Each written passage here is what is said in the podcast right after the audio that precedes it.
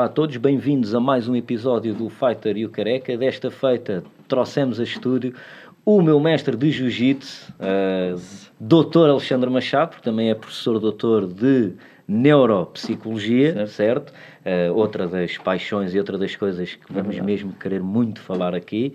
Uh, para começar, eu gostava era de saber como é que foi e onde é que foi a infância Onde é que foi passada, vá? Como é que foi? a minha infância, pronto, é uma pergunta extensa, mas ela basicamente é passada a viajar com os meus pais. Eu, eu viajei muito com os meus pais, eh, os meus irmãos ficavam, ficaram cá com os meus tios e com os meus avós, e eu tive a sorte de andar a viajar com o meu pai e de, e de beber dele e do conhecimento dele, a influência dele na minha vida é muito grande, uh, e tive a sorte de conhecer, dar voltas ao mundo com ele, não é? E, e porquê? Qual era a profissão? Ele, na altura, era o que chamavam um adido militar, portanto, ele fazia uma liga. O adido militar não era um representante propriamente de, do governo, mas era fazer ligação de empresas, era um adido militar comercial, de empresas okay. de material, de, de vários tipos de material, para os governos onde okay. a gente estava. Ok, e daí a necessidade de viajar e de ir por aí Sim, era um, o, meu, o meu pai era um homem de negócios, não é? Ele, uhum. ele se havia uma necessidade num sítio, ele viajava ia lá, imagina que havia um país que precisava de hélices de helicóptero. Ele ia lá e, e, e providenciava essa necessidade. Uhum. Imagino que havia plataformas de petróleo no México que precisavam de porcas específicas para uma determinada coisa. Ele sabia, através de uma coisa que havia muito nos anos 70, 80, que era o lobby. As pessoas encontravam-se no hall do hotel, falavam, conheciam um tipo não sei de onde, olha, eu sou de tal parte, havia muito isso, era muito interessante até. Uh, e eles diziam, ah, é sério, olha, eu, conheço, eu conheço um fornecedor disto, de café, do que for, e ele pegava e arranja-me o contacto que eu vou lá e forneço. E havia este tipo de... Isso, de... Hoje, isso hoje acontece a nível governamental, não é? Há, há até uma parte do orçamento que é, é destinada Sim, para, para, para lobby, esse tipo de lobby, lobby exatamente. Ah, eu adorava, eu, eu, eu, quando era miúdo, eu, eu, eu, ganhei esse vício depois, com 14, 15 anos, comecei, eh, tinha o hábito de ir para as câmaras de comércio, na altura havia as câmaras, não havia internet, não havia câmaras de comércio, eu ia para as câmaras de comércio eh, encontrar negócios, não é? depois gostei de negócio, então ia para lá. Que câmaras de comércio? Lisboa, Porto? Cada país tem a sua câmara de comércio, mas, por exemplo, imagino que eu ia para as câmaras de comércio de Itália e Portugal, e, por exemplo, se estivesse na Bélgica, ia uma câmara de comércio de, de, empresas polacas ou o que fosse que queriam investir na Polónia ou em Inglaterra ou onde fosse. Então, desde miúdo que, que, que tivesse, também gostava muito disso, dessa parte dos negócios. Eu gosto de, de negócios, sempre gostei.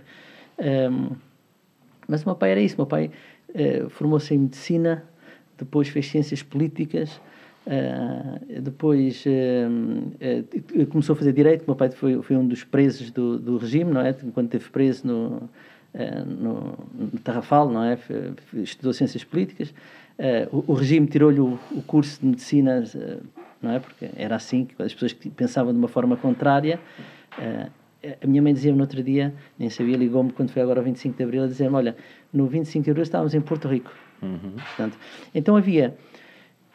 Onde é que foi passar a minha infância? Foi um pouco assim, eu fui um bocado atrás do meu pai, porque o meu pai, houve uma altura em que não podia estar cá em Portugal, porque, por razões políticas, não é? Porque pensava de uma forma diferente, não é? Uh, e, e, e, enfim, cresci com esta, com esta... O meu pai nunca baixou os braços, ele sempre nos... Uh, é uma sensação que eu tenho, é que ele uh, sempre nos tomou conta de nós. Ele fazia o que fosse preciso. A imagem que eu tenho sempre do meu pai é esta. Ele fazia o que fosse, mesmo depois de lhe terem tirado uma série de coisas, que foi o curso de medicina, uh, o curso de ciências políticas, enfim, uma série de coisas que retiraram, não é, nessa altura, ele pegou e reinventou-se e começou a vender, começou a... Mas tinha coisas fantásticas, oh, João. Eu, Uh, o meu pai dava-me dava dois programas destes. É? Tinha coisas inacreditáveis. Era uma pessoa que conhecia meio mundo, não é? Conhecia, eu conhecia muita gente através dele, uh, mas era um tipo, por exemplo, eu lembro, vocês não, não sei se têm ideia, mas havia um tipo que era o Ceausescu, que era um, um ditador romeno, não é? Uhum. E eu lembro, a dada altura, nós estávamos no, no Peru e ele uh, foi visitar um museu do, no, no Peru, o Museu de Lima, então disse-me, olha, nós vamos aqui visitar este museu, mas vai mais um senhor connosco. E esse senhor era o Ceausescu. Portanto, o meu pai era isto, o meu pai era, era esta incógnita. Eu, eu lembro um outro episódio dele muito engraçado, que era... Estávamos no Hospital da CUF, aqui em Lisboa, e ele disse, olha, preciso... O teu irmão precisa de uma situação... O meu irmão estava a viver na Polónia. É, precisa aqui de uma coisa, tenho que lhe arranjar. Assim, o meu pai era isto. Anda comigo, depois vamos almoçar. Eu fui atrás dele, não sei o quê, Hospital da CUF, sempre andar, sempre andar, sempre andar. Fomos, entramos num outro sítio, sempre andar, abrir portas, cumprimentar pessoas, tudo bem. Ele está aí, está, não sei o quê, e, sempre andar. E quando demos por ela, estávamos em frente, na altura, ao Ministro dos Negócios Estrangeiros, que era o Drão Barroso, Uhum. e ia dizer, então, estás tudo bem, não sei o quê, pá, precisava de uma coisa, não sei o quê, como o filho. Pronto, o meu pai era isto, era, era uma pessoa que era muito católico, muito religioso, não é? Muito ligado ao Opus Dei. Ah, e, e pá, tive a sorte de viajar meio mundo e viver no Rio de Janeiro, nos Estados Unidos, na América Latina, ah, por causa dele. É? Mas, mas aí no que toca ao catolicismo, eu desconfio que não, não, não há partilha de- dessa não, crença. Não, eh, claro que não. Eu, eu sou agnóstico, não é? Eh, Mas, eh, mas aprendi com o meu pai acerca de ter fé, não é? Nós, eu, eu tenho fé na humanidade, nos homens, eu tenho fé. E isso é algo que o meu pai me ensinou. Depois ele escolheu uma, uma forma diferente de, de ver a fé, porque também teve um contacto muito grande com, com- Eu também tive, na verdade, com padres e pessoas de fé. Eh, mas ele passou-me a, a fé. Ele, ele, se não fosse o meu pai, eu se calhar era ateu. Ok. Não é? No princípio não acreditava. E foi o meu pai que me, que me fez sentir que, de facto, existe que a fé é, é uma aragem, não é? Uma coisa que a gente sente. É, vocês estão a ver no verão, está a janela aberta, está calor e a gente sente assim uma aragenzinha fresca eh, que não sabe de onde é que vem, às vezes não, não tem assim um, um sentido, uma orientação, mas que nos sabe bem, a gente sente, não conseguimos explicar, mas sentimos. E eu acho que ele passou-me isso. Existe coisas na nossa vida eh, que de facto a gente não explica. A diferença é que eu não as explico por simplesmente. Eu digo eu não sei o que é que aconteceu ou o que é que é. Eh, Ou seja, eu, em vez de, de dar uma denominação, olha, eu acho que é isto, que é uma opção, eh, não dou, digo não sei. Sinto, mas não sei. E já me aconteceram coisas que, de facto, na- vida que uma pessoa eh, se questiona, não é? Diz, "Epá, como é que isto é possível? Como é que isto, como é que isto acabou de acontecer?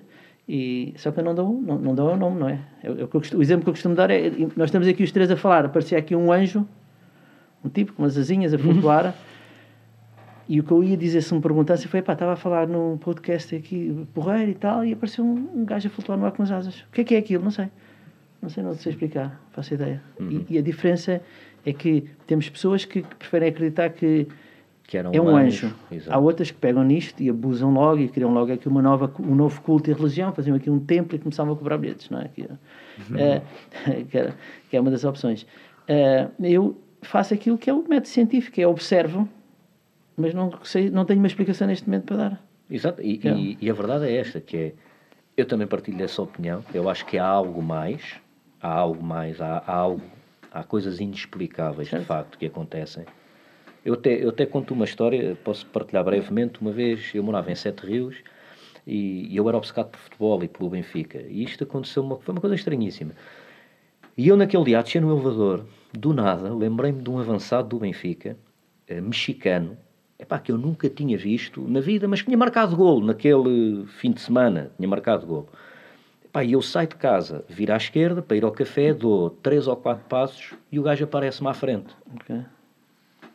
E, epá, e a minha reação foi, mas, pá, mas que é esta merda? tipo, tipo, epá, eh, eh, que tipo, o que é que se passou aqui? E, e é isto que é, eu também não olho para isto e pá, foi Deus Nosso Senhor. Não, passou-se algo inexplicável Certo? E que é uma força qualquer, que lá está, que não sei explicar o que é, mas ela existe, mas também não há mal nenhum em explicar. Ou, ou, em não saber a explicação dela. Aceitar que não temos explicação ainda. É, é, é? é, é, é um facto, a gente pode, pode dizer, olha, foi uma coincidência, foi isto, foi aquilo, podemos que... eh, Eu, eu, eu, há uma história que eu conto que, me aconteceu que eu acho que é, que é assim um bocado eh, a súmula deste tipo de eventos. Eu aqui, eh, sem entrar muito em detalhes, não é? Porque São, há coisas que eu não posso entrar em grandes detalhes, eh, mas eu, eh, na altura em que houve a guerra da Croácia, não é? da Bósnia, eh, eu fui a uma cidade chamada Karlovac e, estava lá e, e havia um, um grupo de, de pessoas, quando chegámos a essa cidade, havia um grupo de deficientes, velhotes que tinham sido abandonados. Ou seja, quando os croatas entraram nessa cidade, os sérvios entraram, o o pessoal pirou-se, não é? E ficaram lá essas pessoas de- enfermas, não é? E então eu decidi, pá, vamos tirar este pessoal daqui e vamos levá-los para, para Zagreb, que era a cerca de 90 km. Isto em plena guerra, estamos a falar dos anos 90 e tal. E então eu lembro-me que nós estávamos a. havia uma ponte, não é? Era dos Balcãs, não é? é e, e, o que acontecia é que os sérvios entravam, não ficavam, uh, mas deixavam snipers. Não, as pessoas têm este relato, eles deixavam snipers e aquilo era tipo tiro ao alvo. Não é? O pessoal andava lá na, nas, nas ruas e a levarem tiros. E, e, o, perigoso, o perigo era mesmo as pontes. E então eu lembro-me de estar com um grupo e disse assim: bem, vamos atravessar um rio. E, então eu disse: olha, esperem aqui que eu vou aqui ver se, eu, se, eu, se dá para atravessar isto a pé, não é? Passar pelo rio a pé. E começa a andar, andar, e ando cerca de 2 km. E quando chega a dada altura, estou assim a observar, a ver, aparece-me um velhote que me diz: não, não, não, bom, e faz-me assim um sinal de uma explosão. Uh, e eu olhei assim para a esquerda olho para a direita e disse, ei, é como caraças, ia-me lixando aqui agora. E quando volto a olhar para a esquerda já não está lá o gajo. não está lá, desapareceu. E então eu pensei assim, ei, bem, dei lido com o ar, a tentar ver se havia um alçapão, se havia aquelas coisas escondidas por baixo, não sei o quê. Não encontrei. E vim-me embora, obviamente, e não fui uhum. por ali. Mas está, lá está, não tens Aqui está um bom exemplo de que agora eu posso teorizar aqui 50 mil coisas. Pronto, velhote tinha sido campeão de 100 metros. o que fosse que for, eu não consigo dar uma explicação sobre o que aconteceu. E acho que o que é, às vezes, abusivo e que dá depois aso a aparecer uma série de pseudociências, pseudoconhecimento, pseudo tudo, não é? É esta extrapolação que às vezes as pessoas fazem de coisas que a gente não sabe explicar. Não, não, não há uma explicação para aquilo. E é isto. E, e é engraçado que é Uh, normalmente, uma, a, a religião uh, e as ciências não, não, não se dão muito bem. Uh, Sim. Mas há muitos pontos em que se tocam. eventualmente, há, há, os pontos. Hoje em dia, os, os, os, católicos estão muito mais próximos da ciência e tem um bocado aquela. Nós, nós não temos. Hum, é sempre interpretativo. Obviamente que a, a, religião é uma questão diferente porque é uma questão de crença, não é? Uh, mas na verdade, na realidade, se, se, alguém me disser assim, olha, eu acredito que existe um, um, um sítio chamado Vanala onde está Odin, pai de Thor, tem a mesma validade do que tem eu dizer que existe um sítio onde está uma pessoa que veio Cristo, tem a mesma validade, se nós formos a ver bem, tem a mesma validade. Por isso eu acho que é uma questão cultural de opção. Agora, há religiões é que têm regras, não é, que são já, já, têm, já, já impõem, já tiram liberdades às pessoas. E, portanto, eu, a minha relação com as religiões é. Uh, existem pessoas ligadas às religiões que são santos autênticos, estão a vida para salvar pessoas. Uh, eu conheço várias assim. Uh, mas existe muito abuso e muita ignorância em relação às religiões, não é? e pronto, e o facto de haver uma religião que tem a palavra culpa já é uma coisa que já me deixa, já me deixa assim pé atrás. mas é por isso que eu acho que a fé eu acredito na humanidade, no homem mesmo. Acredito que, que nós somos capazes de muito melhor do que aquilo que estamos a fazer agora, não é? Conseguimos fazer melhor do que. e que nascemos efetivamente, tirando os casos psicopatológicos, obviamente. Eu não estou aqui a, a falar desses aspectos. As pessoas pensam, dizem lá, ah, não, mas eu conheço uma pessoa assim, está bem, ok. Mas é um caso clínico, não são casos patológicos, não é? Acredito que nós nascemos bons. A sério? Acredito que a nossa paz, sim, acredito que a nossa paz, nós não somos maus, nós não nascemos maus. Agora, lá está, a influência do meio uh, é muito importante também, uh, mas uh, tirando casos, e a gente depois pode falar o que é que é sobre como é que nós formamos a nossa, nossa identidade, o nosso, de que forma é que nós nos construímos, não é? e da importância que tem o meio nisso, nessa... é fácil alguém que é rancoroso, não é? Nós temos que distinguir dois tipos de coisas. Nós temos pessoas que são que estão num espectro em que são clinicamente existem pessoas, João, efetivamente, e Diogo, que gostam de ver a tenda arder. Não é? Há pessoas que são assim, nós encontramos pessoas assim, pessoas que são que nós não conseguimos explicar bem a maldade que elas têm, não se consegue explicar do ponto de vista das ciências, por simplesmente há pessoas que estão neste momento em África, por exemplo, da África como exemplo, mas em África, na Ásia, onde for, arrancar eh, peitos de mulheres para eles não amamentarem. Portanto, isto é maldade pura, não é? Isto é, é, é uma coisa que é um, um, desvio de comportamento patológico. Agora, acredito que as pessoas normais, não é? Pessoas, também já vi pessoas nesses ambientes em que eh, já tinham muito pouco, ainda tiraram o pouco que tinham para dar às pessoas que, tinham, que estavam a sofrer, que ainda tinham menos.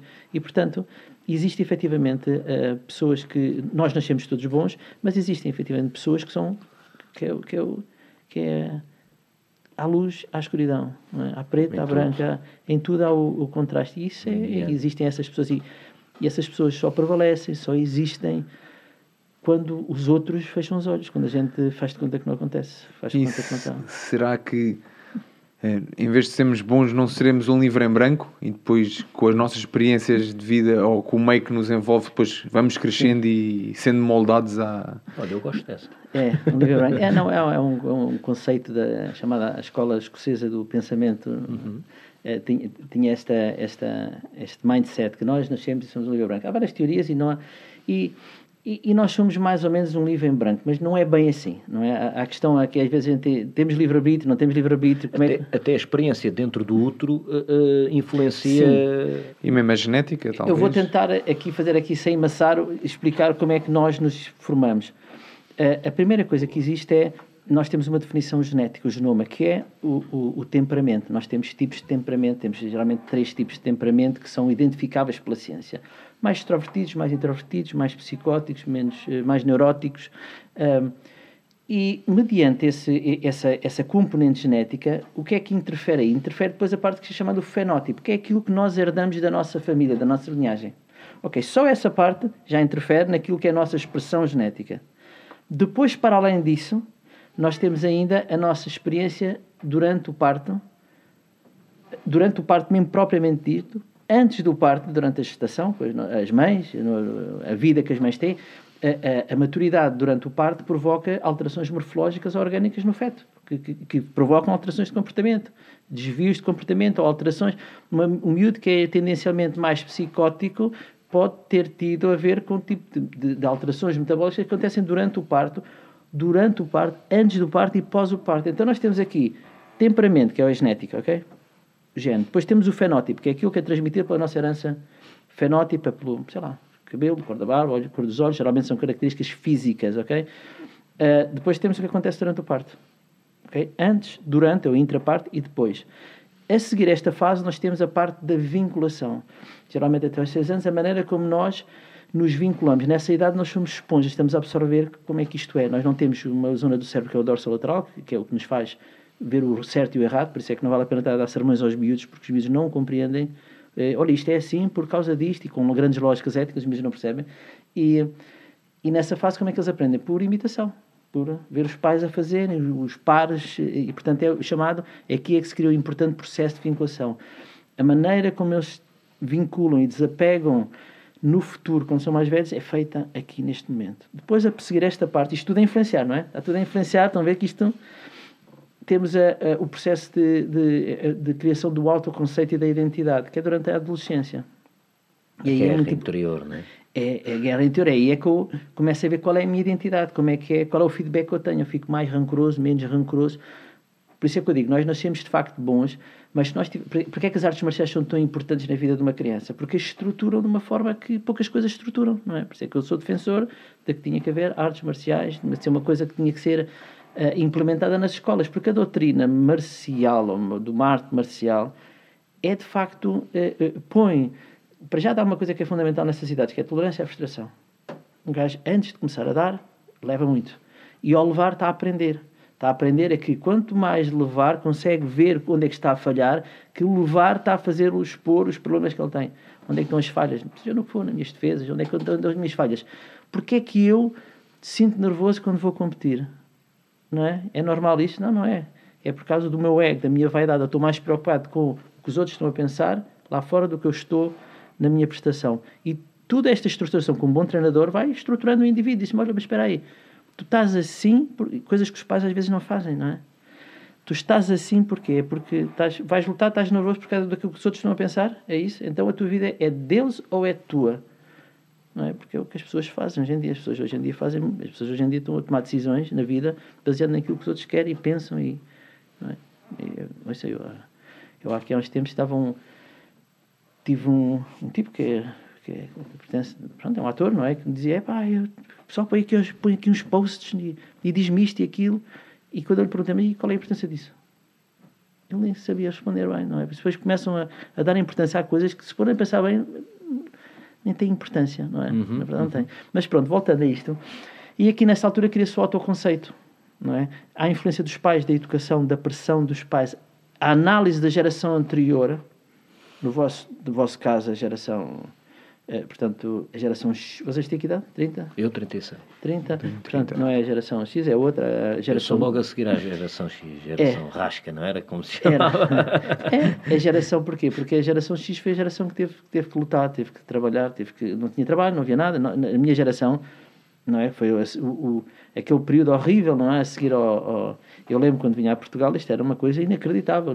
Você não tem essa noção, mas eh, eh, os anos 80 em Portugal, bem, vocês têm, têm 30. Eu nasci em 90, eu nasci em 90. Eu, eu ainda me- há coisas dos anos 80 que ainda me lembro bastante bem. Eu lembro- E, de facto É, há, há diferenças significativas. Então não é? Ah, ah, isso é uma das coisas que eu também costumo discutir muito. porque As pessoas tendencialmente focam-se muito no negativo e estão sempre. As coisas estão uma merda, isto está muito mal. E, e a verdade é que se eu pensar na minha infância, como as coisas eram à minha volta e como são hoje, é pá, porra, mal estava antigamente. Não, mas sem dúvida. Não é? E, e depois ouço os meus pais dizer não, e, e, e antes ainda era pior. E depois ouço os meus avós a dizer pá, não, e antes ainda era pior. Ou seja, tipo, Não, as cenas as estão têm melhores, melhorado. meu. Já tem melhorado, mas é? eh, eh, quer dizer, vamos lá ver, os anos 60 e 70 em Portugal não foram tão maus assim. Havia necessidade, as pessoas tinham trabalho, tinham uma vida digna. Os anos 80 e 90, que foi a geração onde eu, onde eu, que eu apanhei, eh, não havia trabalho, havia uma dificuldade muito grande. Havia na Europa em geral, havia Aliás, uma... houve a primeira intervenção do FMI foi em 83, foi, foi não é? na altura, sim, 83 com o Mário Soares, sim, foi a primeira vez. E, pronto. portanto, lá está. Eh, e, e, e, de facto, por isso é que esta geração, a minha geração, dá muito prioridade ao trabalho. Não é? Trabalho, interessa é trabalho. Eh, eu estava a dizer no outro dia, workaholic, burnout foram conceitos que apareceram na minha geração. Não é? Eh, obviamente que as gerações a seguir têm, têm outros problemas. Mas pronto, isto para dizer o quê? Para dizer que a geração que vem antes tem influência também naquilo que é a construção do autoconceito e da identidade da pessoa. E é isto que aparece aqui, completamente diferente. Por isso é que nós não podemos hoje em dia falar à luz das neurociências em que há uma personalidade. Pá, este tipo é de. Nada mais absurdo que dizer, ah, este aqui é, é leão ou virgem, então os, os signos, não é? Não existe uma, uma, uma personalidade. Então falar em tipos de personalidade é outro absurdo, não é? Porque nós somos efetivamente todos diferentes. Nós não temos. As pessoas confundem, é. Eu tenho. Isso vê-se nos estudos com gêmeos. Eu- o gêmeo, eles nascem com o mesmo temperamento genético, ok? Este é um bom exemplo. Ah, o- a, a força dos fenótipos também é a mesma. No entanto, depois, quando nasce o ambiente, a experiência intrauterina, tudo isso, e são diferentes. Têm reações diferentes, maneiras de pensar diferentes. E isso demonstra, lá está, em certa maneira, sim, nós somos ah, páginas em branco e a influência do meio, o que se vê é que tem, é muito importante. Eu diria, isto é, é, é completamente anticientífico, mas diria, se fosse assim mandar um bitate, que era 70-40 a influência do meio. E, de facto, o que nós sabemos é que o temperamento, que é aquilo que é identificável, eu sou um gajo. As pessoas olham para mim e dizem, pá, tu és muito calmo e não sei o quê, mas não, eu sou um tipo irritado. Eu irrito-me com facilidade. No entanto, o meio, a profissão que eu tenho, eu salto-me a tampa com facilidade. Mas toda a influência do meio, dos meus pais, tudo fez que eu ficasse mais calmo. Ensinou a O controlar. jiu-jitsu, por exemplo. E isso ensinou-me a controlar. Agora, o meu temperamento é de um gajo de... Pronto, passava um. As pessoas confundem muito crenças com ah, ah, personalidade. Sim. A crença... Sim, vamos lá ver. A- a- Quer dizer, a, a crença é um moldador de personalidade, não é? Ou as crenças acabam por ser um As moldador, crenças, não é? sim, as crenças é aquilo que a gente acrescenta. As crenças são, vamos lá ver, as crenças, nesse sentido da psicologia, são, são, são percepções do mundo, não é? Nós usamos, eu tenho uma percepção que estar a falar em público, pá, as pessoas estão a avaliar e estão a pensar isto de mim, isto é uma crença, por exemplo, nós chamamos em psicologia crenças limitadoras. A pessoa tem uma crença que o limita de alguma forma. Eu tenho uma crença que quando vou, subo a um ringue para lutar, pá, que os gajos estão sempre a dizer, é pá, olha para este gajo, não falo nada, não sei o quê. Isto é uma crença limitadora que limita-me a performance, não é? E, portanto, as pessoas têm, em clínica, aparece vários tipos de crenças, e não só, não é? Porque não, não só em clínica aparece, há pessoas que vivem, que são funcionais com uma série de crenças, não é? E depois acabam por limitar aquilo que é os seus sonhos, as suas expectativas, aquilo que querem fazer. Eh, a personalidade, como disse há pouco, ela, se nós formos a ver à luz da neurociência, ela não existe propriamente, é um estado temporário de comportamentos. Ou seja, se eu quiser avaliar alguém, não é, do ponto de vista comportamental, eu- imaginem que eu diga assim, olha, hum, está aqui este campo de refugiados, nós estamos aqui a dividir estes gajos por tendas e tem que se ver aqui exatamente quais são os grupos que... Portanto, tem que fazer aqui uma análise do comportamento deles para ver se há um tipo de uma tenda que pode aqui criar problemas, se não há. Uhum. Então nós fazemos uma grelha de comportamento, nós vemos uma grelha de comportamento é ver o que é que este tipo faz sistematicamente, faz isto, isto, isto. Depois vejo uh, uh, o stress dele, quando ele está em stress, com o que é que ele está em stress e qual é a estratégia que ele usa para se acalmar, para fazer o coping, não é? E uma série de dimensões que nós usamos para fazer estas análises de comportamento, mas elas são temporárias e resumidas a um local. Portanto, lamentavelmente, ao contrário do que lamentavelmente para, para muitas pessoal que vende livros assim, não é? Eu não sei o que é que vocês vão fazer ou estão a pensar neste momento, ninguém sabe, muito menos se. Eu, no outro dia um a dizer: os olhos dividem-se em quatro. Se olhar para aqui é quer dizer isto, se olhar para ali quer dizer. Hum. Então é uma daquelas bacuradas que. que portanto, nós não. não e é esta, é este incógnito, é, é isto que nós não conseguimos viver. A pessoa tem dificuldade em perceber-se como um ser complexo faz confusão. Não é? Por isso é que existe isto. Esta mania dos signos, do. Ele encaixa aqui, ele é deste tipo. Eu, quer dizer, culturalmente, nós hoje em dia assistimos já a uma, a uma certa incompetência emocional que as pessoas gostam como não querem evoluir, dizem, eu sou assim, eu sou muito irritado. Eu sou. Uhum. Que é uma desculpa para não. Lá está uma então, crença. assim, eu sou muito irritado, até pode nem ser.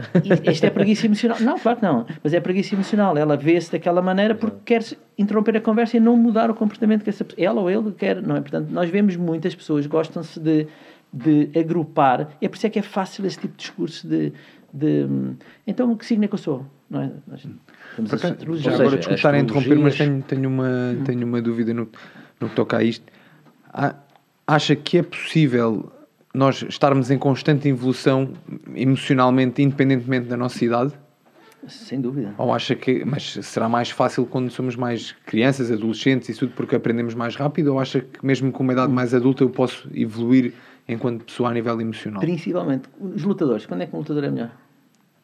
Partidos Quando é mais. É, mais velho, não é? Nós temos, vemos, não, sim, sim. lutador é porquê? Porque tem mais inteligência emocional. A questão, porque é que nós temos lutadores, o, o lutador, a idade ideal para um lutador será aos 30, 35, aquela idade em que ele atinge uma maturidade emocional, depois é a parte física, obviamente, claro. mas tem uma maturidade emocional que lhe permite ser resiliente. Para ele subir a um ringue ou ir para o tatame já não é andar à porrada, já é técnica, já é tem outros estados. Eu quero fazer uma família, eu quero ter a minha vida, eu quero ganhar dinheiro com isto, porque quero abrir uma escola, quero já é outras coisas que entram. E, e, então a inteligência emocional é algo que nós ganhamos. Eh, nós ganhamos duas coisas ao longo até morrermos, que é a inteligência emocional e pensamento crítico.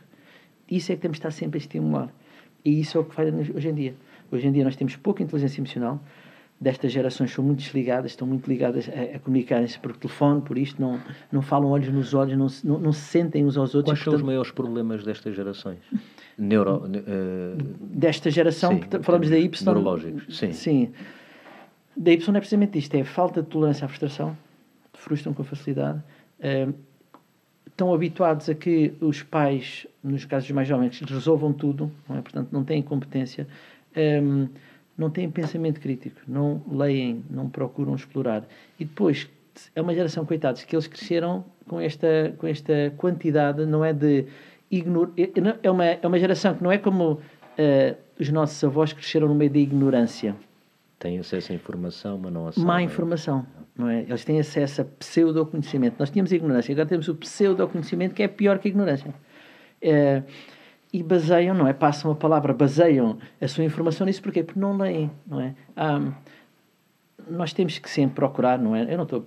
Eu não queria que os jovens todos estivessem a ler... Uh, uh, Kierkegaard ou Schopenhauer ou o que fosse, não é? Mas, mas obviamente que queria que houvesse algum pensamento crítico baseado em coisas que eles podem ler e aprender. Tinha que ser incentivado nas escolas esse gosto. E o que eu vejo hoje em dia é que o pessoal não tem pensamento crítico por ignorância.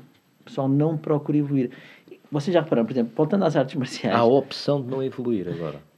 Não, mas há a opção de não evoluir, é de preguiça mental da informação vir toda através do ecrã e não, aquilo é quase, não é? A pessoa senta-se, não é? E nós próprios fazemos isso, mas, nós às vezes vemos isso acontecer. Mas isso não, é? não torna.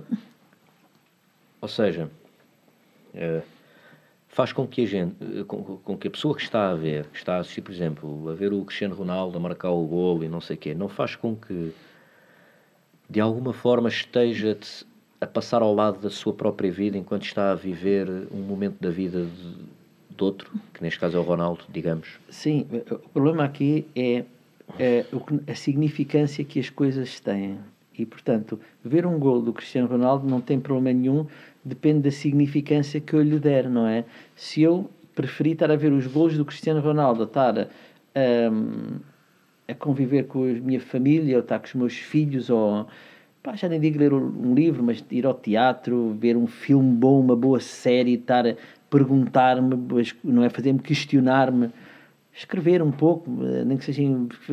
Acho que uma das coisas que eu, que eu até uso muito clinicamente é as pessoas escreverem um diário, não é? As pessoas terem um momento de reflexão, não é? Escreverem, que às vezes as pessoas pensam e aquilo passa e depois chega mais uma conta para pagar e chega mais um problema e as pessoas não, não, não tiveram tempo para pensar naquilo que até. Vivem em piloto automático. É verdade, às vezes são sombras dentro da própria casa. Não é? Tu escreves música. Sim. Mas eu estava a dizer, quem faz artes marciais eh, na maior parte, como, como, como tem esta introspeção logo desde muito cedo, porque uh, tem que lidar com o ego, logo desde muito cedo, começa a querer evoluir mais. Vocês estão a reparar que há uma grande tendência para quem faz artes marciais para procurar ler, saber, escrever, ver, não é? Porquê? Porque nós começamos logo desde muito cedo a lidar com nós próprios, não é? Com o maior dos inimigos que a gente tem, que somos nós, não é? Sempre. É, sem dúvida, é o que melhor nos conhece e tudo. Uh, e o que falta nesta geração é um pouco isso, é um eles vivem um bocado em, eu já nem falo nos, nos, nos, nos enfim, né? o problema lá está aí, mais uma vez, o problema não é, eu acho que as redes sociais e tudo isso, isso é um benefício, não é um malefício, não é, é a questão foi que aquilo que estava mal na nossa sociedade antes delas existirem, teve um reflexo nas redes sociais, não é? E não, não foi as redes sociais que provocaram aquilo, que já existia, e obviamente que as redes sociais tornaram-se... Amplificaram. Amplificaram como tudo podia amplificar, como os aviões amplificaram uma série de outros problemas que havia há 100 claro. anos atrás. E, portanto, uh, o que é que acontece hoje com as redes sociais? Acontece que as pessoas, as pessoas que têm dependência emocional, viram, por exemplo, nas redes sociais, uma forma de alimentar essa dependência através dos likes, disto, daquilo, daquele outro. Os cobardes que, na vida real, uh, não falavam, encontraram um meio virtual para poderem falar no anonimato.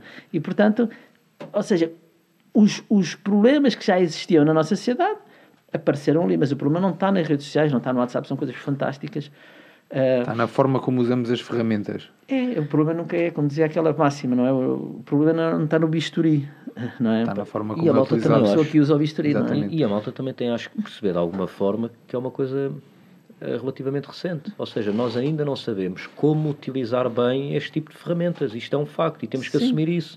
Porque assumindo isso é que vamos fazer com que uh, possamos fazer melhor, não é? Sim, eu acho que a minha geração e a vossa também, não é? Uh, porque as gerações têm um espectro muito largo, não é? As pessoas pensam que as gerações são de 10 em 10 anos, mas não. As gerações às vezes apanham quase 20 anos. Uhum. Então, uh, a nossa geração, o que é que a gente fazia? Nós íamos fazer uma viagem.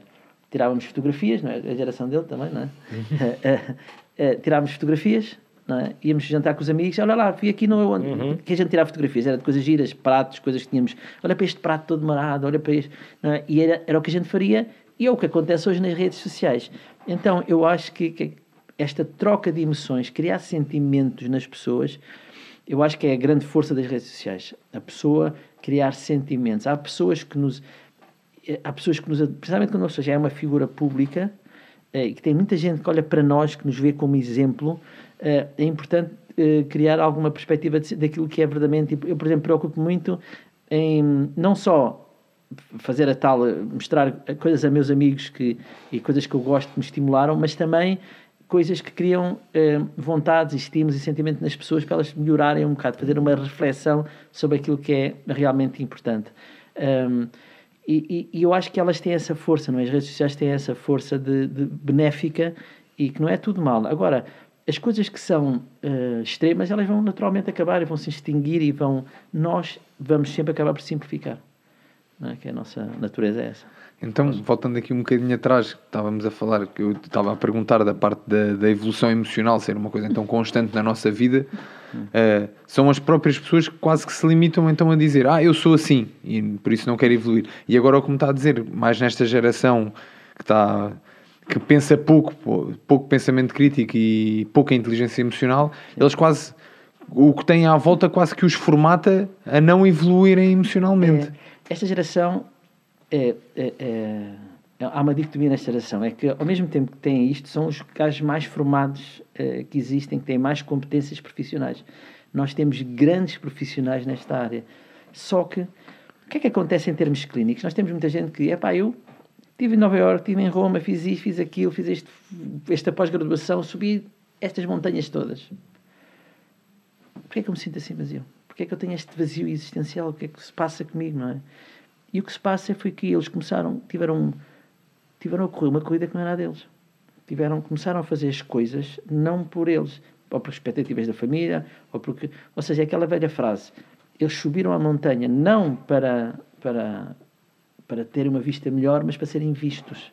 Que é uma grande diferença. Claro. E então perderam-se. Quando a gente faz isso, o caminho, que é o mais importante, não é? Aquela velha frase de Cristo, curiosamente, é? o caminho, perdeu-se. Porque o que é que torna um momento. O que é que torna um. Eu, eu, pá, eu, eu, eu nunca tive. Nunca fui. Eu, eu, eu, acho que sou um bom professor de jiu-jitsu, mas nunca fui um atleta brilhante de jiu-jitsu. Nunca, nunca.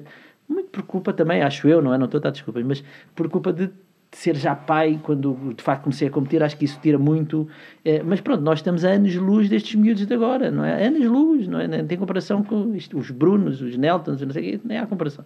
Só disse alunos meus, não é mas, Não, mas temos os miúdos do Porto, lá do, do Manel Neto, temos esse pessoal muito forte também. Um, estão anos-luz. Mas eles tiveram uma coisa muito boa, que é começaram desde miúdos logo. Não é? Nós não tivemos essa oportunidade, a nossa geração.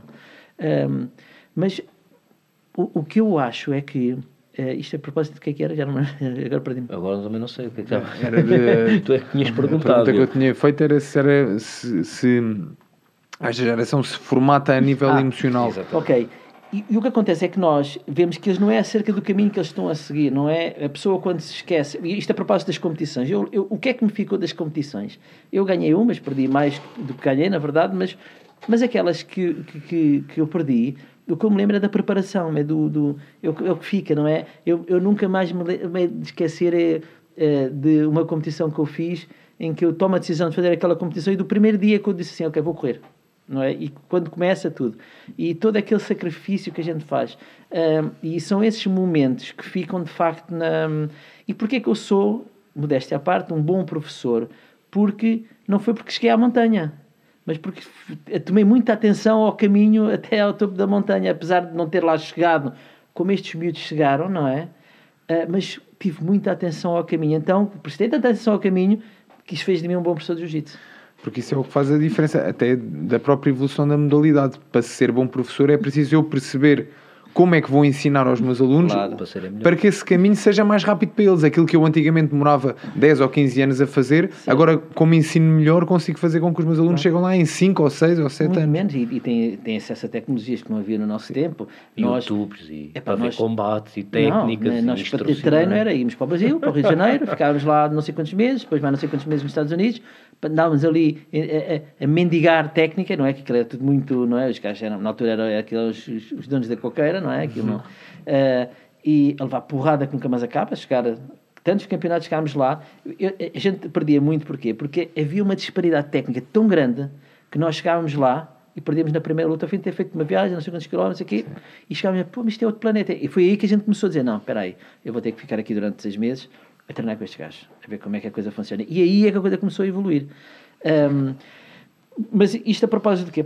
Isto a propósito de, de, que esta geração são muito bons profissionalmente, mas o que nos faz criar identidade, tolerância à frustração, é precisamente às vezes que a gente cai, que a gente, que a gente tropeça, que a gente vira à esquerda quando vê voltado para a direita, que a gente somos traídos ou traímos, que a gente se engana, que a gente falha ou falham connosco. É isso é que nos faz é pá, espera aí, eu aqui não, não fiz bem aqui, vou corrigir aqui, vou, vou criar aqui um nosso sistema que depois, quando chegamos à montanha, a única coisa que a gente olha é para, é para a vista.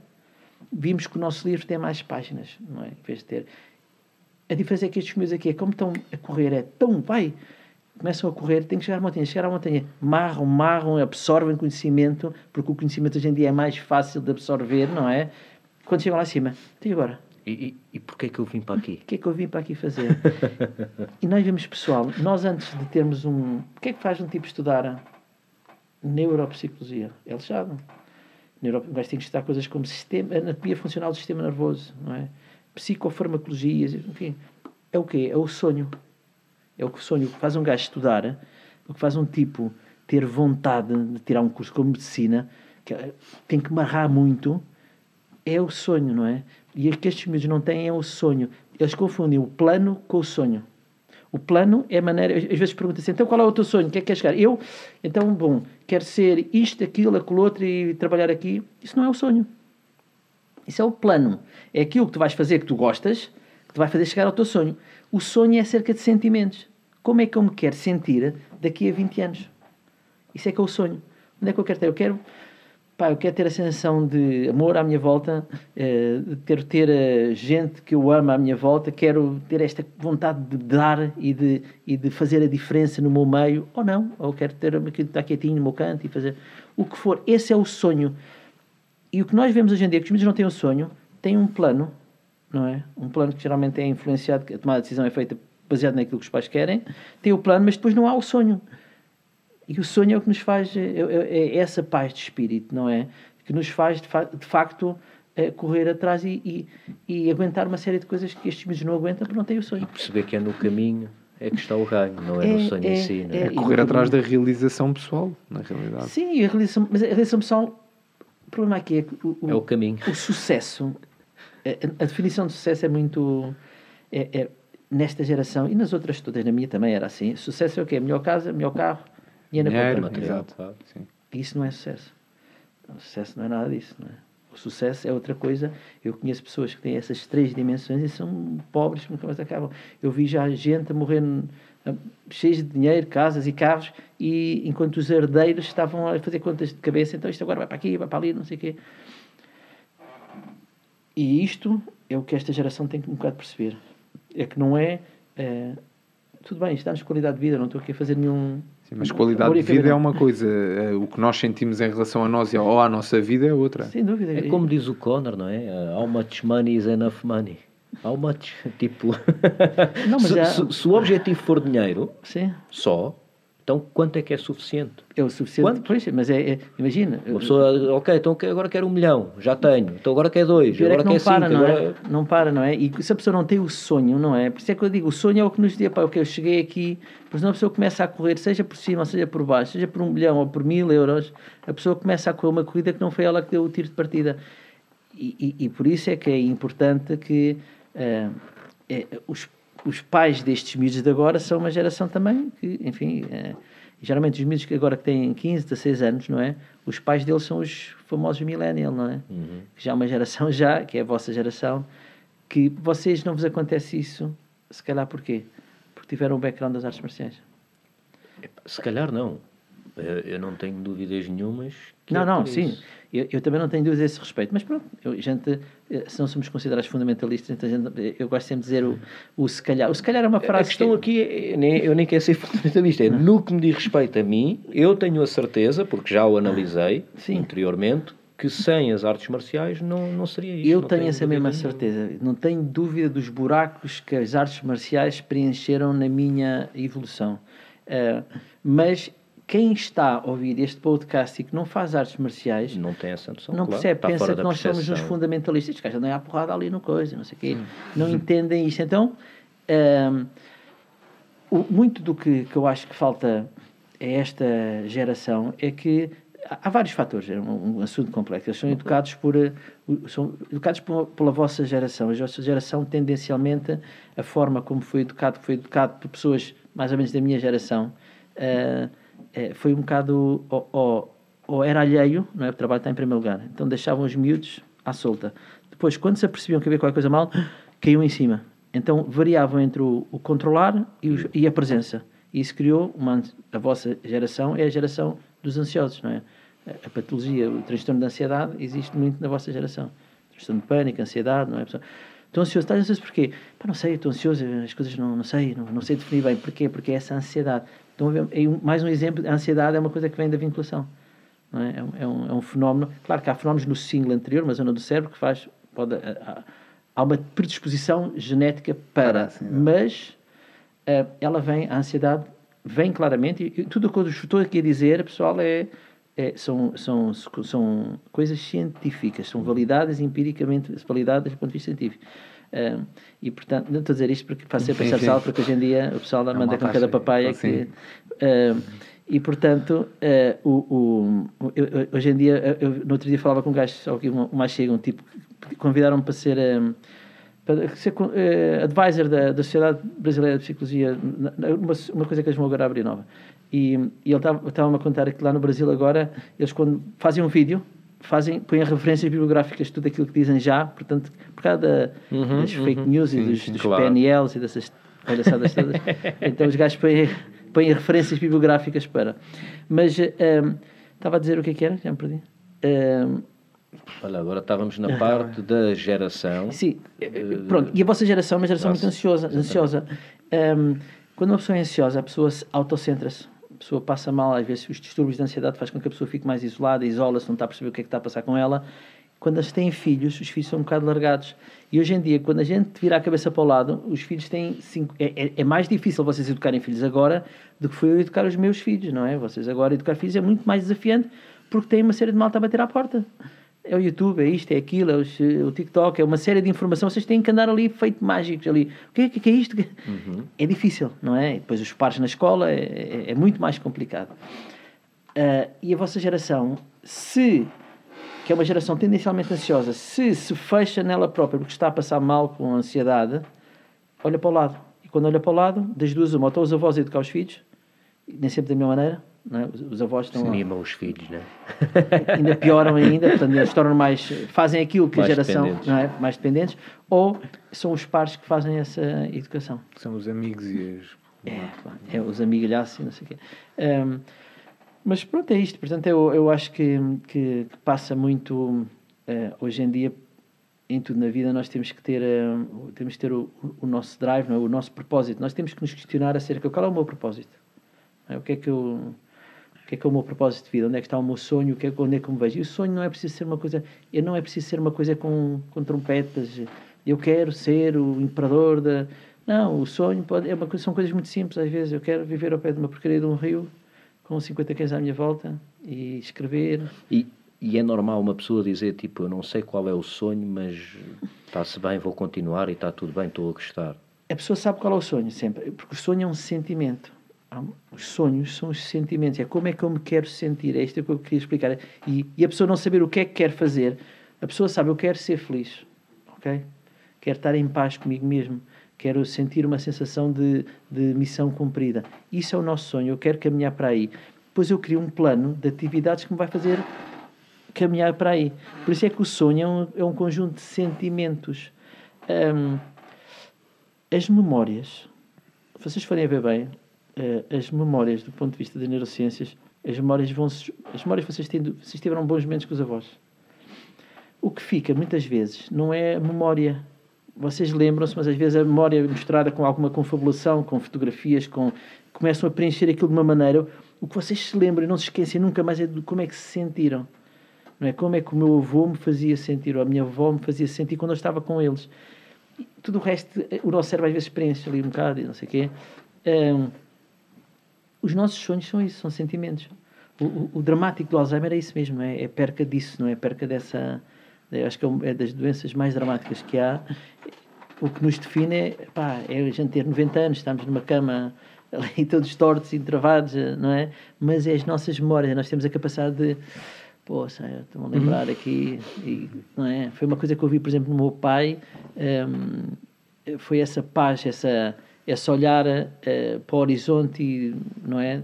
E, e uma sensação de, de, de, missão cumprida, de bem-estar, de paz, não é? Uhum. Uh, e o sonho é isso, não é? Portanto, o sonho são esses sentimentos, não é? São... Uhum. Tenho aqui uma pergunta que é, qual é a diferença de neuropsicologia para psicologia? Ah, ok. A, a neuropsicologia entende, não é mesmo, o melhor exemplo é este, é, hoje em dia, no futuro, tudo terá que ser neuro. Neuropsiquiatria, neuropsicologia, neuro, vai ter que ser tudo neuro. Porquê? Porque nós já não conseguimos entender o. o, o há uma alteração. Por exemplo, o Diogo uh, diz: pá, eu uh, ando aqui com. Vamos aqui usar o exemplo de um carro. O meu carro está a gastar muita gasolina. Okay? E vai ter comigo, eu sou mecânico, sou um neuromecânico. E diz: então, uh, vamos ver o motor. E eu vou abrir o capô do motor, vejo o motor Pá, aqui está tudo bem. Então temos que olhar para o Diogo.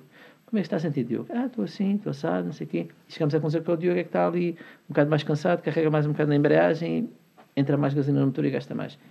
Neuropsicologia é isto. Quando há um problema de comportamento, eu vou dizer, ok, há este problema, então vamos ver tudo, o que é que aconteceu. Parto, infância, tudo, problemas neurológicos, uh, traumatismos cranianos, uh, como é que foi o parto da mãe? Houve mutações, houve, não houve mutações, tive uma infecção urinária quando tinha 7 anos, tudo isso afeta brutalmente. Uh, eu vou ter isso tudo em consideração para ver se a alteração de comportamento é orgânica ou é do meio. Portanto, o neuropsicólogo o que faz é isto, percebe-se disto. Por isso é que nos quadros demenciais é fundamental.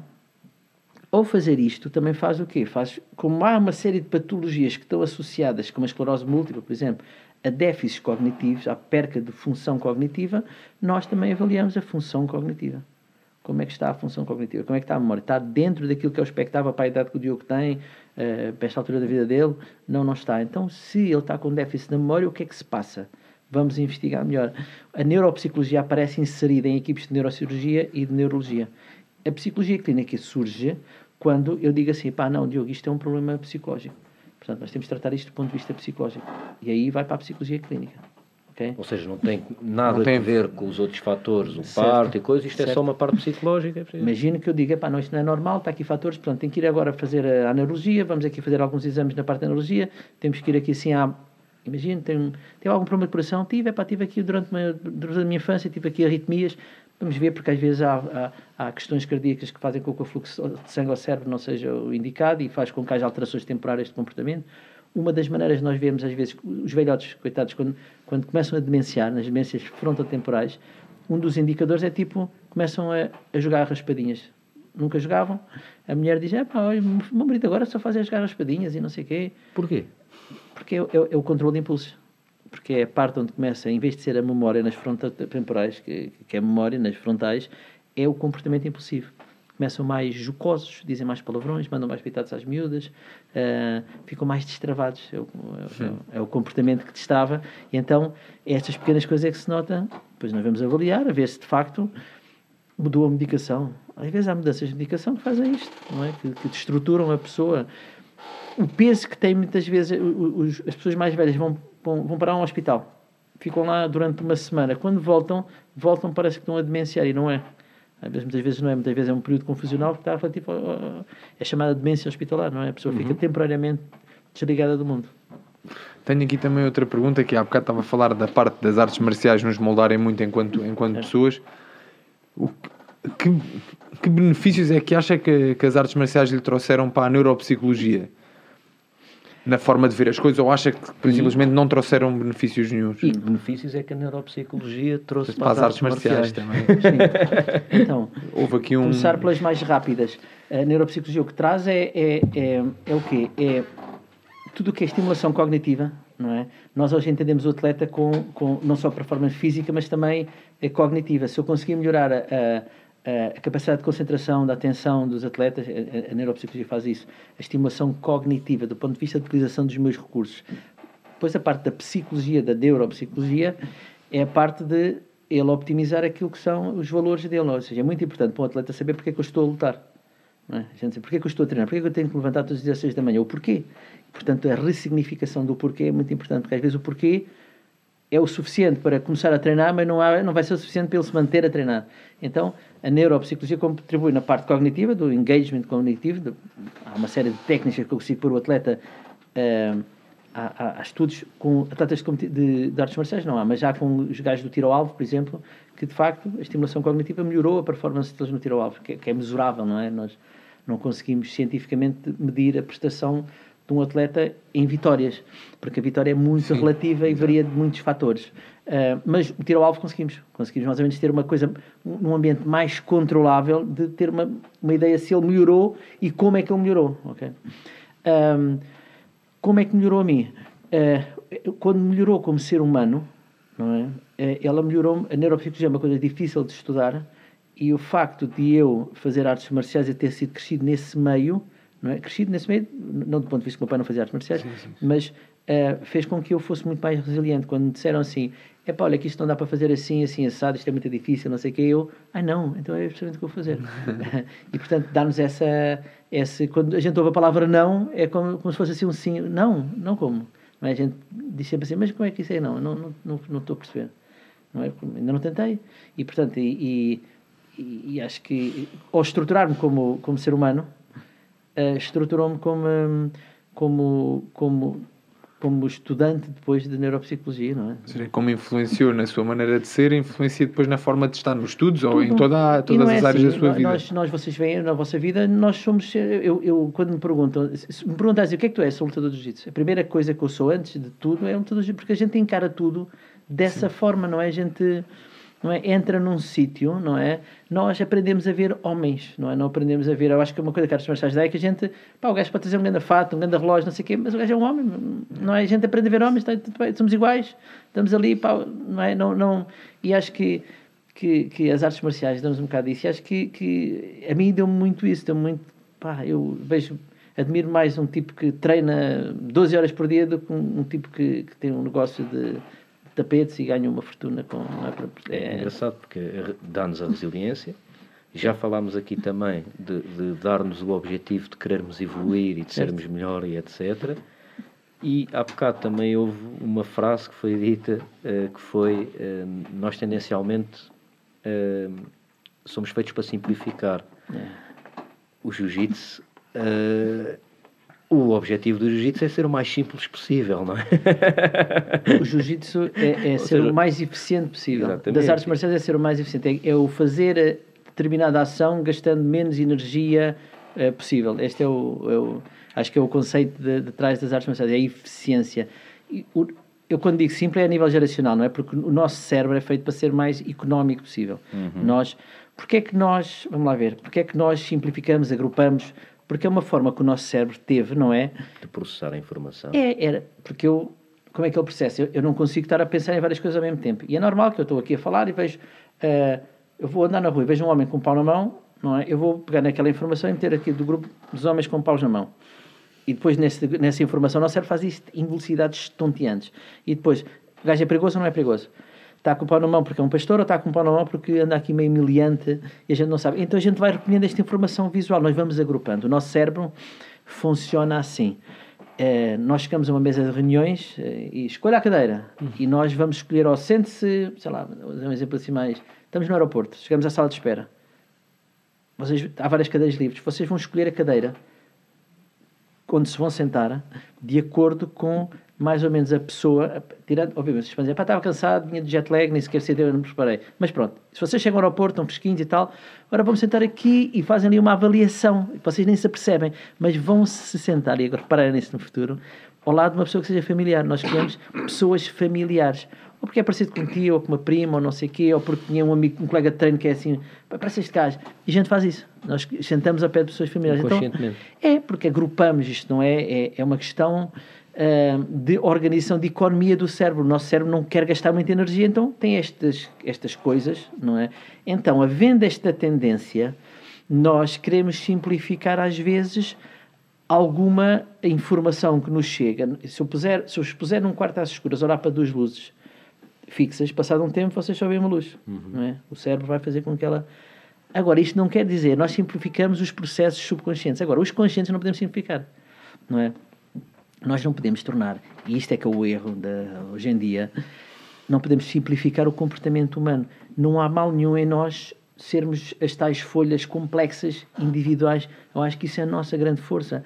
É o que nos torna, eu diria, especiais no sentido de sermos de facto únicos, não é? E as pessoas não têm que ter medo disso, não é? É, é esse o, o principal eh, problema destas novas hum. uh, tendências barra ciências não, porque também não tem, tem um pouco de ciência dos coachings e é, são esses os principais perigos, é o facto de não considerarem sim. esse tipo de coisas. É, é, ele, sim, vamos ver, eles não, não, não há, não, eu sei que eu, eu, tenho pessoas que eu conheço, só fazer aqui o Marçal, tem pessoas que eu conheço, gosto muito delas uh, enquanto seres humanos, mas só que estão enganadas, não é? Então, do ponto de vista, uh, este fenómeno dos o, o fenómeno do coaching e, do, e do, das técnicas de coaching, o, uh, há várias, não é? Outro dia falavam de agora neurocoaching, quer dizer, que é que, que é, onde, é que, onde é que isto aqui borra?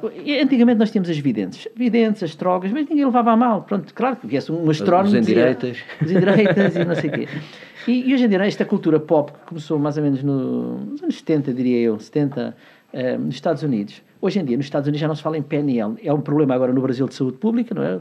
Aqui em Portugal é um problema de saúde pública no sentido em que há alguma usurpação de funções à conta do mito de que as pessoas, quando vão ao psicólogo, é porque estão malucas, não é? As pessoas não vão ao psicólogo. E o psicólogo não serve só para as pessoas que estão malucas, não é? Serve também para as pessoas, para as pessoas funcionais e disfuncionais, portanto. E à conta disso, criou-se aqui esta Até necessidade... serve para as pessoas normais não ficarem malucas. Para nós nos optimizarmos, porque é o que eu costumo dizer. Uh, nós temos optimizações, eu não me dou bem com a. Imagina, não me dou bem com a minha sogra, por acaso muito bem com a minha sogra, mas eu não me dou bem com a minha sogra, ou o que for que seja, quero limitar, quero ver, pá, eu de facto tenho aqui uma. Não gostei disto, não gostei de me ver aqui nesta posição, pá, estava a discutir com um gajo no carro e de repente comecei também a mandar os berros, pá, que é isto? Eu não quero isto para mim. Então, um psicólogo serve para isso. Olha, eu tenho estes processos, não gostei de me ver, pá, olha, vi o meu filho atrás no carro olhar para mim assim, admirado, não gostei. O psicólogo serve para isto. Só que o, o que aconteceu aqui, este fenómeno que acontece no, nos anos 70, foi, depois, entretanto, há um, nos anos 80 e 90, piorou nos Estados Unidos, mas só que nos Estados Unidos acontece uma coisa que é o seguinte. Quando existe qualquer coisa de novo, e apareceram vários, eu lembro-me várias aparecerem assim, uh, microexpressões, não sei, havia umas das microexpressões faciais, não é? Identificar a pessoa É, e fizeram tal. uma série com este isso, gajo e tal. Lie Sim, to me. Fizeram séries em que as pessoas usam técnicas para ver, epá, este gajo está a esfregar-se as mãos, hum, serial killer. Este gajo vai matar e tem que ser mulheres de 32 anos, não sei o quê. Pá, levaram isto as pessoas que as pessoas que estão hum, carentes é, há um target muito específico para este tipo há um, o cliente tipo no outro dia havia um estudo muito engraçado o cliente tipo do coach e deste tipo de é muito específico são pessoas que se eu chegar ao pé de sei lá vamos fazer aqui uma uma persona ah, mulher 40 anos dois filhos divorciada ok Uh, nada de errado nisto, mas epá, teve um divórcio feio. ela Tendencialmente teve, é um alvo fácil. é um alvo fácil. Chega ao pé dela, oh, você, é, note que você, vou lhe ensinar aqui umas técnicas de você perceber, ler as outras pessoas, não é? Técnicas de você mudar o seu. Dizem coisas, se não fossem tão absurdas, eram cómicas. Eu, eu já tenho, às vezes há colegas meus que mandam fotografias de, de autênticas calinadas científicas, não é? Técnica da ancoragem, técnica do espelho, não é? Qual é que era a minha preferida? Havia umas assim muito engraçadas. Técnica do espelho também lixada. É, que, é, que é, por exemplo, imagina, eu estou aqui a falar com as mãos. E então, se eu quero criar empatia com as pessoas, eu falo assim muito com as mãos, e vocês, quando começarem a mexer as mãos também, é porque estamos aqui a criar uma empatia, outra pessoa está mais aberta para a mente dela, e depois, epá, é, é, é, e depois dizem isto, epá, com uma leviandade. A gente, quando fala com estas pessoas, eu tenho uh, dois ou três amigos meus nesta área que fazem isso, não sei o quê. Eu, às vezes, tenho um bocado de pena, porque é tão. Uh, a ignorância, às vezes, chega a ser constrangedora, não é? Porque eles falam connosco como se estivessem a dizer, como se me dissessem do género. Um, epá, não, mas espera aí, se o, se o Thor agora vier aqui, sim, o gajo dá conta disto tudo, temos que ver, temos, há essa hipótese. Eu, mas como assim, mas o Thor não existe, não, então, não existe, mas como é que já viste o filme ou não? Não, desculpa lá, existe, vou-te mostrar aqui, um, aqui uma, um, uma página no Instagram e, e, tem esta conversa que é quase, é pá, surreal, surreal. às vezes, é, é, a estupidez às vezes desta malta, coitados, é, é, é assustadora. E então... Um, eles têm este, este, eles próprios ou são alvos, não é? Porque ou, ou, têm estes alvos mais fáceis, que é uma pessoa que tem uma vida destruturada, que, que não quer ir procurar um psicólogo, ou, tem vergonha ou o que for, ou porque se calhar até teve uma experiência com um psicólogo que não correu bem, acontece uhum. também.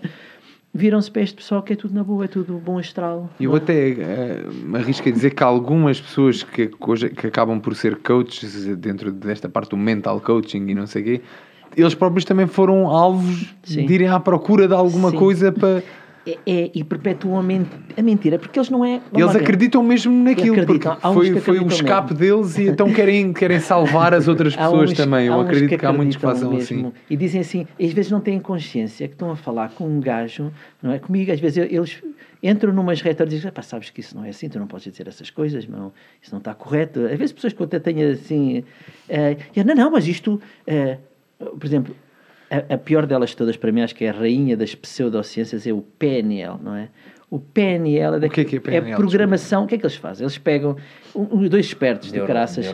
É, né? dois espertos do caraças pegam nos anos 70 numa teoria de um gajo que era o Chomsky, que era um gajo que era um linguista, não é?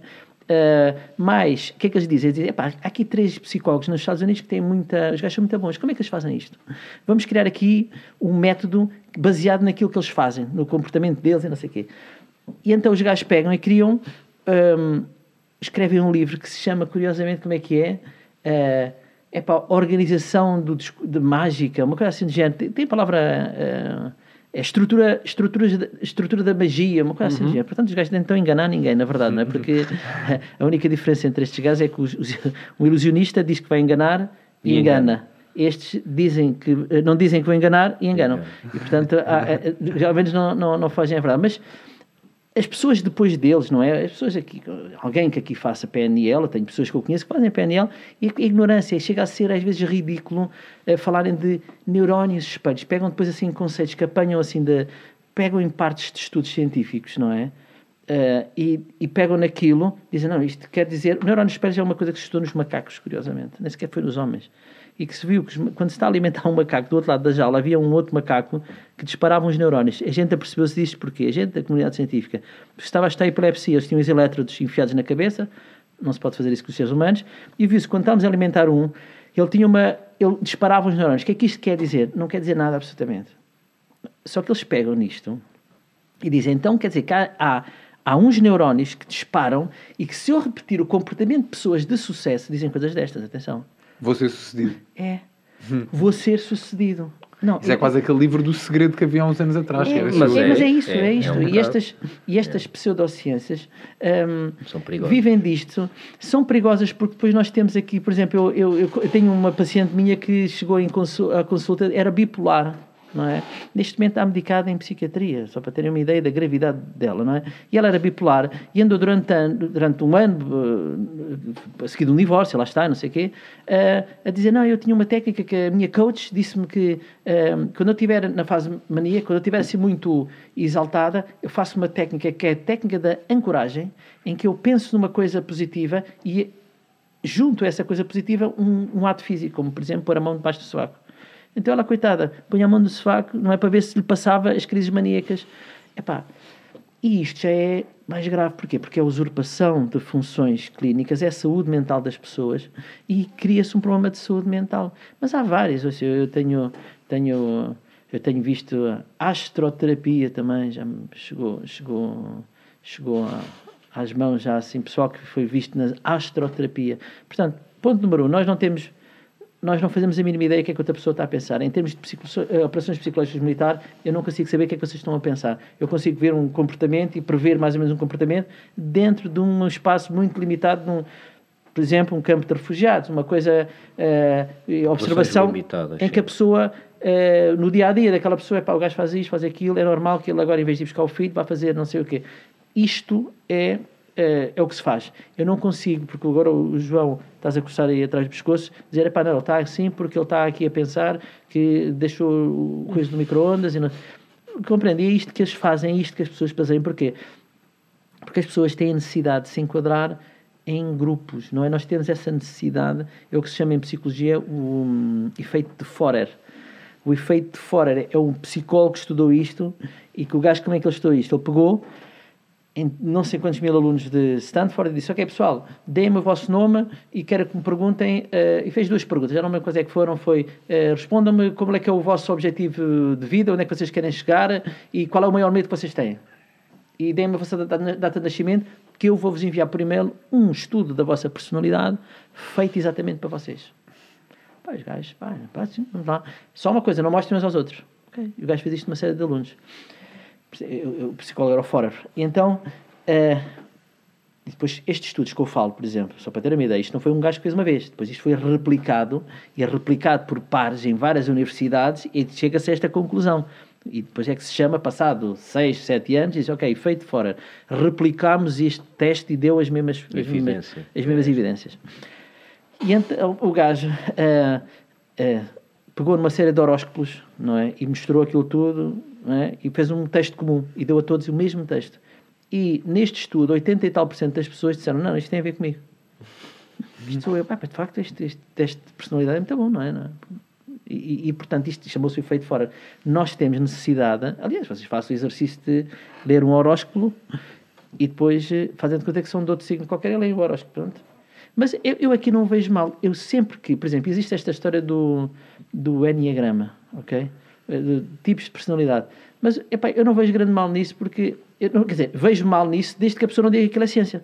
Se a pessoa dizer, não, isto aqui é uma crença universal eh, baseada em chakras e o Raiko Parta e não mete a palavra ciência, se disser claramente isto não é científico, ok, meu, queres, queres acreditar nisso? Acredita, queres acreditar que. Não, agora, quando mete a palavra psico, neuro, portanto, neu, programação, neurolinguística, são três palavras de três atividades sérias científicas com o intuito exatamente de enganar as pessoas. Isto isto é o mais perigoso de hoje em dia, é as pessoas serem facilmente enganadas. é pseudo-conhecimento. Até porque, só para finalizar aqui, há mais acesso à informação e as pessoas, se quiserem, podem procurar, mas não procuram. Acho que as pessoas estão mais preguiçosas nesse aspecto, por isso. Sim, se não tiver no feed do Instagram e não puderem fazer assim com o dedo, aquilo, o, o Google, as pessoas têm que saber que no Google há uma coisa chamada Google Academics, não é? E quando estão a procurar uma coisa, têm que ir ao, põem Google Academics e depois põem aquilo que querem procurar e aparece uma série de estudos eh, científicos, depois têm que ver quais são as universidades que fazem estudos, obviamente que sim. mas pronto, quando querem procurar informação, têm que ir a meios académicos, meios científicos, não é? E, hoje em dia as pessoas é, é, direto no Google, não é? Exatamente. Mestrão, com muito ainda por falar, Certo. sobretudo ainda muito de jiu-jitsu. Eu- É. Houve aqui muita coisa de jiu-jitsu que eu gostava de ter falado e não Certo. tivemos Tem que ser para tempo, uma próxima, tem que ser para uma próxima. Vamos deixar para uma próxima, só quero fazer uma pergunta que nos esquecemos com o Ozzy e eu não me quero esquecer desta vez. Qual é o maior medo? O meu maior medo? Sim. Epá, o meu maior medo. hum, eu não vou citar eh, o Immanuel Kant, que o maior medo era não ter medo, não é? Mas, hum, mas eu diria que o, o meu maior medo, que acho que também é transversal a todos os pais, é de os nossos filhos precisarem de ajuda ou precisarem de alguma coisa e a gente não os conseguir ajudar. Acho que isso é uma coisa que mais me. É o meu maior medo, sim. Eu não conseguir chegar lá se eles precisarem. Ok, então é com o terceiro, né? Nem é consigo, é um maior medo que os filhos. Sim, sim. Eu, a gente, quando chega, depois dos, quando chega aos 50, tem medo de muito pouca coisa. Não é? Mestrão, muito obrigado por ter vindo. Vamos Muito prazer. combinar e voltar aqui porque ainda há muita Fazer coisa a- para falar. parte dois. Nós temos combinado com toda a gente que cá vem um regresso. Ok. Portanto, fica combinado para uma parte 2 Obrigado, neste mês. Muito obrigado Muito por obrigado tudo. pelo Obrigado. convite.